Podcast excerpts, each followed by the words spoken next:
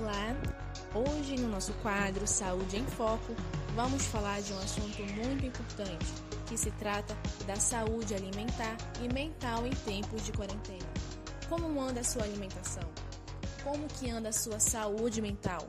Para isso, convidamos a psicóloga Ingrid Lima e a nutricionista Ana Paula. Olá, Ingrid, tudo bom? Primeiramente, agradeço a sua participação e vamos conversar. Nesse tempo de quarentena, um assunto tem se destacado muito, principalmente no público jovem, que é a questão da ansiedade. A ansiedade sempre existiu, não é de agora, a gente sabe disso. E com a quarentena, com o fato das pessoas não poderem sair de casa, ficarem muito tempo sem ver os seus familiares, amigos, parece que essa ansiedade se multiplicou. Quais os principais fatores que causam essa ansiedade, Ingrid? Oi, gente. Aqui quem fala é Ingrid, sou psicóloga. Né? Queria agradecer o convite. Bom, se a gente for pensar em quais fatores que podem ser geradores de ansiedade, num cenário epidêmico que a gente está vivenciando, são muitos, né? Primeiro eu queria fazer aqui uma introdução do que é ansiedade, né? A ansiedade ela está presente nas nossas vidas desde os tempos primórdios, né? É, naquele período, as ameaças mais frequentes eram, né? Você está ali numa floresta e de repente é, aparecia um animal selvagem, então você sentia que você via, sentia, percebia aquela ameaça ao teu redor. Então, claramente você ia manifestar todas as reações emocionais, fisiológicas da ansiedade, né? E você ou fugiria daquele local para sobreviver ou você ficava paralisado ou você simplesmente estagnava ali e não conseguia sair, né? Mas a ansiedade se manifestava. E, e se a gente for parar para pensar, o, os fatores que podem gerar ansiedade, se tratando do coronavírus, né? Vamos lá, pensar. O próprio nome em si. Né? Ah, fulano se contaminou com o vírus, eu posso me contaminar com o vírus. Então, nós acabamos é, aprendendo que o vírus é algo muito perigoso e que se eu me contaminar, eu posso vir a morrer. Isso não tem como não ser uma ameaça quando a gente pensa dessa maneira, né? Uh, a falta de controle, né? Essa pandemia começou, ninguém, ninguém sabia, ninguém sabe, na verdade, né? Quando vai acabar, como vai terminar, que horas, tudo isso vai passar. Então, essa sensação de falta de controle, ela desperta no ser humano um sintoma ansioso, né? uma ansiedade. Por quê? Porque o ser humano ele tem essa necessidade né, de eu preciso estar no controle da situação, eu preciso saber datas, eu preciso saber é, exatamente até quando vai acabar. E quando a gente não tem é, essa certeza, Sentimentos ruins aparecem, a angústia, o desespero, e muitas pessoas o próprio pânico, né? emprego, não vou ter, vou poder voltar para a faculdade, como as coisas vão ficar. Tudo isso acaba gerando muitos questionamentos né, na população e esses questionamentos também, esses questionamentos também se transformam em sentimentos ansiosos, em desespero, angústia, às vezes vem carregado com desesperança também. Outro fator também é sobre a saúde mental, né? A gente vê muitos casos de pessoas que passam praticamente o dia todo assistindo noticiários sobre a pandemia e acabam se abalando muito ao ponto da saúde mental ficar prejudicada. Então, como manter esse equilíbrio? Existe algum tipo de exercício para isso? Primeiro, né? Eu acho que o primeiro ponto é a gente precisa ter cuidado com as informações que a gente recebe. Né? E a gente parar para se perguntar, essas informações elas são verdadeiras? Quando eu assisto determinado jornal, quando eu abro determinada rede social, eu me sinto bem? Ou eu fico muito pior do que eu já estava? Ou essa informação, na verdade, ela me gera pânico? Né? Quando eu abro o grupo de WhatsApp dos amigos, que passa o dia inteiro falando sobre corona, sobre quem morreu, sobre quem não morreu, sobre cidade vizinha, isso me deixa bem? É você começar de fato a se perguntar: que tipo de informação estou recebendo? Está me fazendo bem ou não? Uh, outro ponto, né? De repente tirar momentos do dia.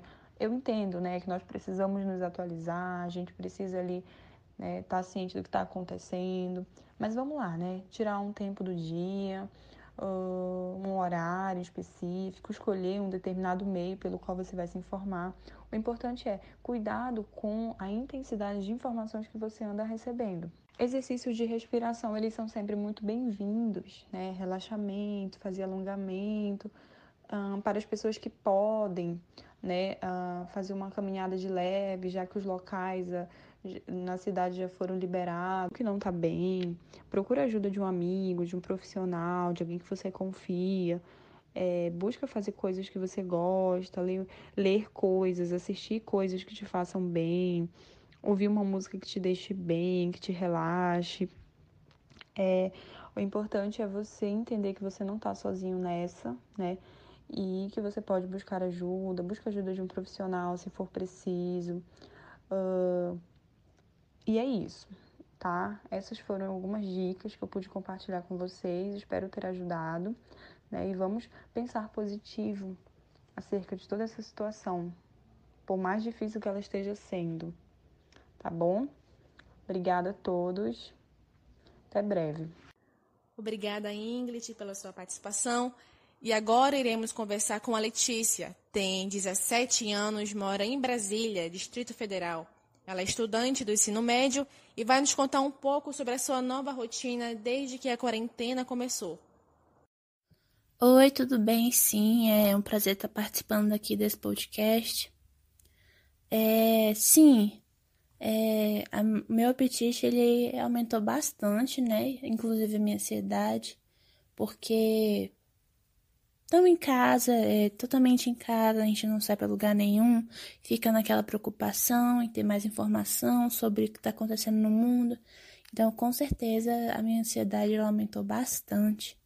Inclusive, os meus, a meu, meu apetite, né? A gente que é ansiosa sabe que a gente come demais porque quer descontar de alguma forma essa ansiedade e parece que não consegue encontrar outra maneira a não ser no, no alimento, né? na, na comida e geralmente é mais besteira do que coisas saudáveis. Então, sim, aumentou muito.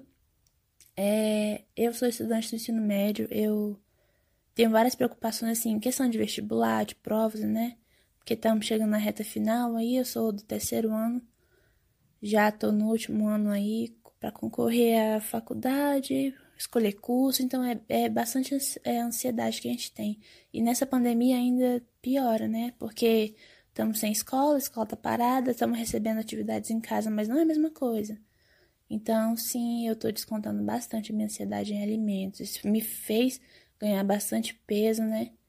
É, nessa quarentena e a gente não tá se exercitando, não tá saindo muito de casa e também piora. O, o fato mesmo é a gente fazer exercícios para não para combater o sedentarismo, para poder é, não se sentir muito cansado no decorrer dos dias, né, para poder se exercitar, fortalecer a musculatura. E isso é muito bom, mas aí eu parei de fazer e aí comecei a comer demais por causa da ansiedade na pandemia e infelizmente a situação não é das melhores agora, né? De um outro lado, Dona Neiva, 45 anos, dona de casa e formada em pedagogia, ela nos conta algo diferente. Bom, segundo a minha observação, no início da, da quarentena, realmente é, a gente, devido ficar muito em casa, é, ficar ocioso, né? É, passei a, a comer mais, realmente.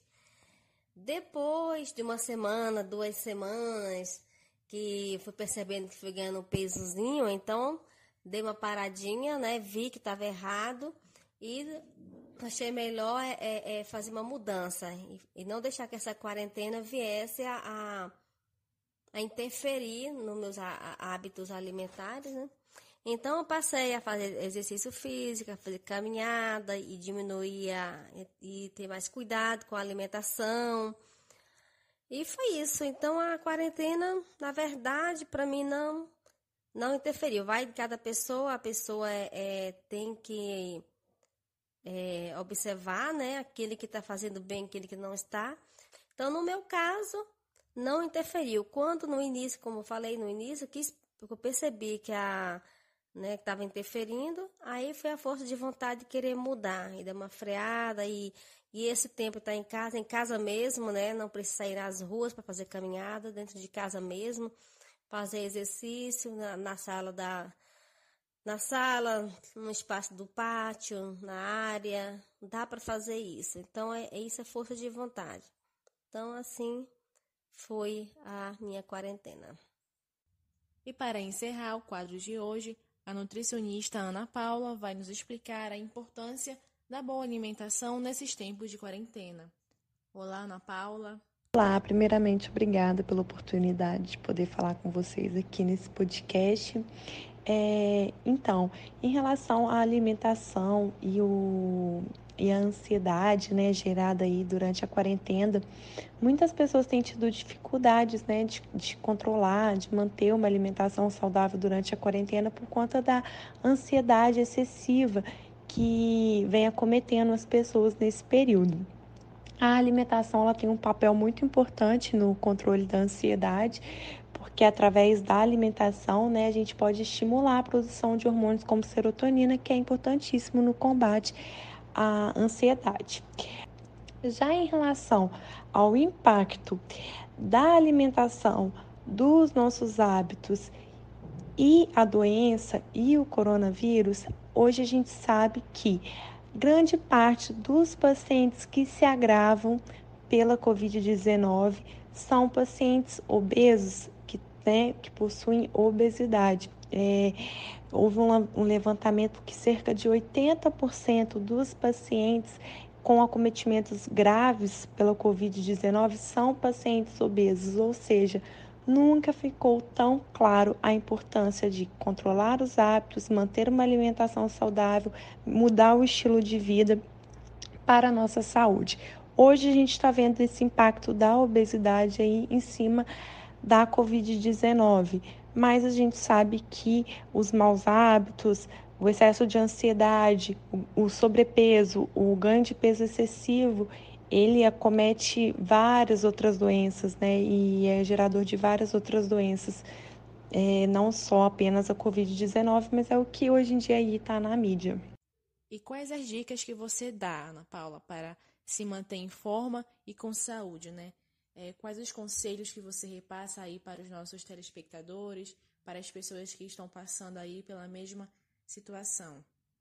A dica é incluir alimentos ricos em complexo B, magnésio, triptofano, que são alimentos como castanhas, é, banana, cacau, grão de bico, verduras verdes escuras esses alimentos vão te ajudar a controlar um pouco a ansiedade através da alimentação.